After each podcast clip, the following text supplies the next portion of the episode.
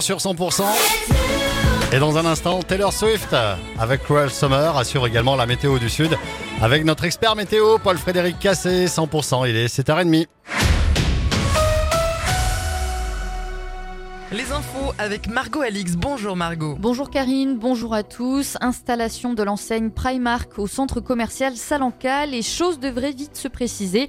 La commission départementale d'aménagement commercial va se réunir aujourd'hui sous la présidence du préfet pour débattre sur le projet d'extension de la zone commerciale Salanca de Cléra.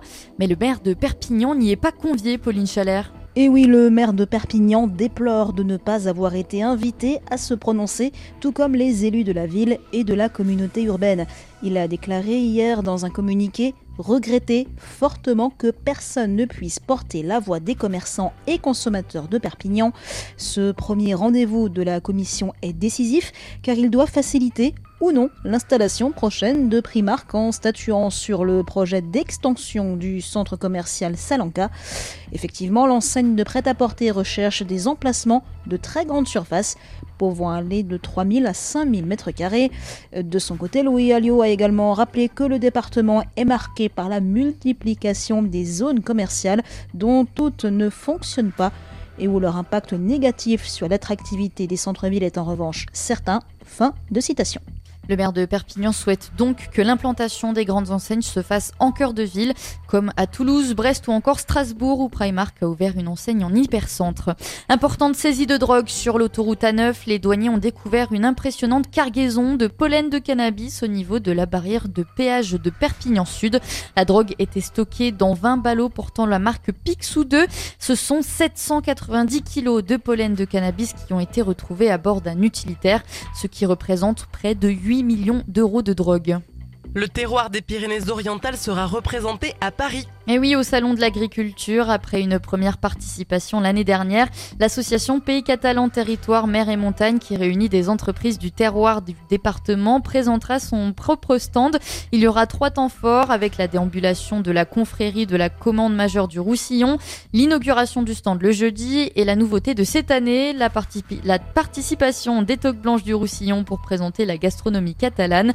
Au total, sept entreprises locales seront représentées, dont la Maison Case basée à Rivesaltes. Lionel Lavaille, le directeur du domaine, était présent déjà l'année dernière. Il nous raconte. Ouais, c'est une bouchée d'air frais, c'est surtout un moyen de, parler directement aux consommateurs. C'est un moyen de faire la promotion de nos vins avec beaucoup de jeunes, ce qui est déroutant, euh, enfin surprenant en tout cas. C'est ce qui m'a, plu l'année dernière, c'est que euh, on s'interroge tous les jours, savoir comment les vins sont consommés et les tendances de consommation de demain, et on se rend compte que fait le vin intéresse les jeunes, donc ça donne du bon au. Et la partie promotion à travers le salon de l'agriculture est un des éléments majeurs pour éviter la crise. Le salon de l'agriculture qui démarre ce samedi à la porte de Versailles. La procession de Saint-Gaudéric pourrait bien être de retour cette année. Ce sont des images hein, qui avaient marqué les esprits le 18 mars 2023.